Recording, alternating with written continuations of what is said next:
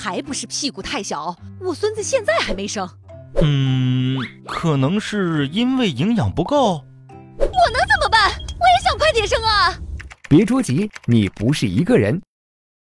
据统计，全国约有百分之九十五的胎宝宝，要么猴急的赶到预产期前就出来了，要么赖到预产期后一周左右才发动。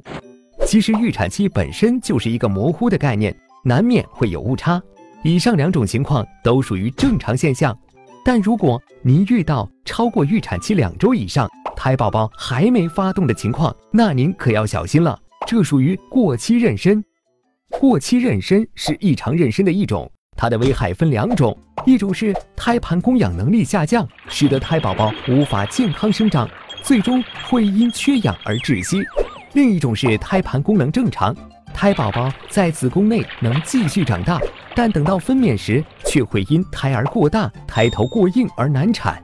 为了防止过期妊娠的危害伤害到您和胎宝宝，超过预产期后还没有卸货的准妈妈们就要注意以下四件事情了：一、一般超过预产期一周，您就应该去医院让医生核实孕周，并检查胎盘功能和胎宝宝发育情况。二，如果遇特殊情况，还要增加回诊率。三，随时注意胎动变化，如果胎动明显减少或增多，例如十二小时胎动低于十次或超过四十次，就应该第一时间去医院就诊。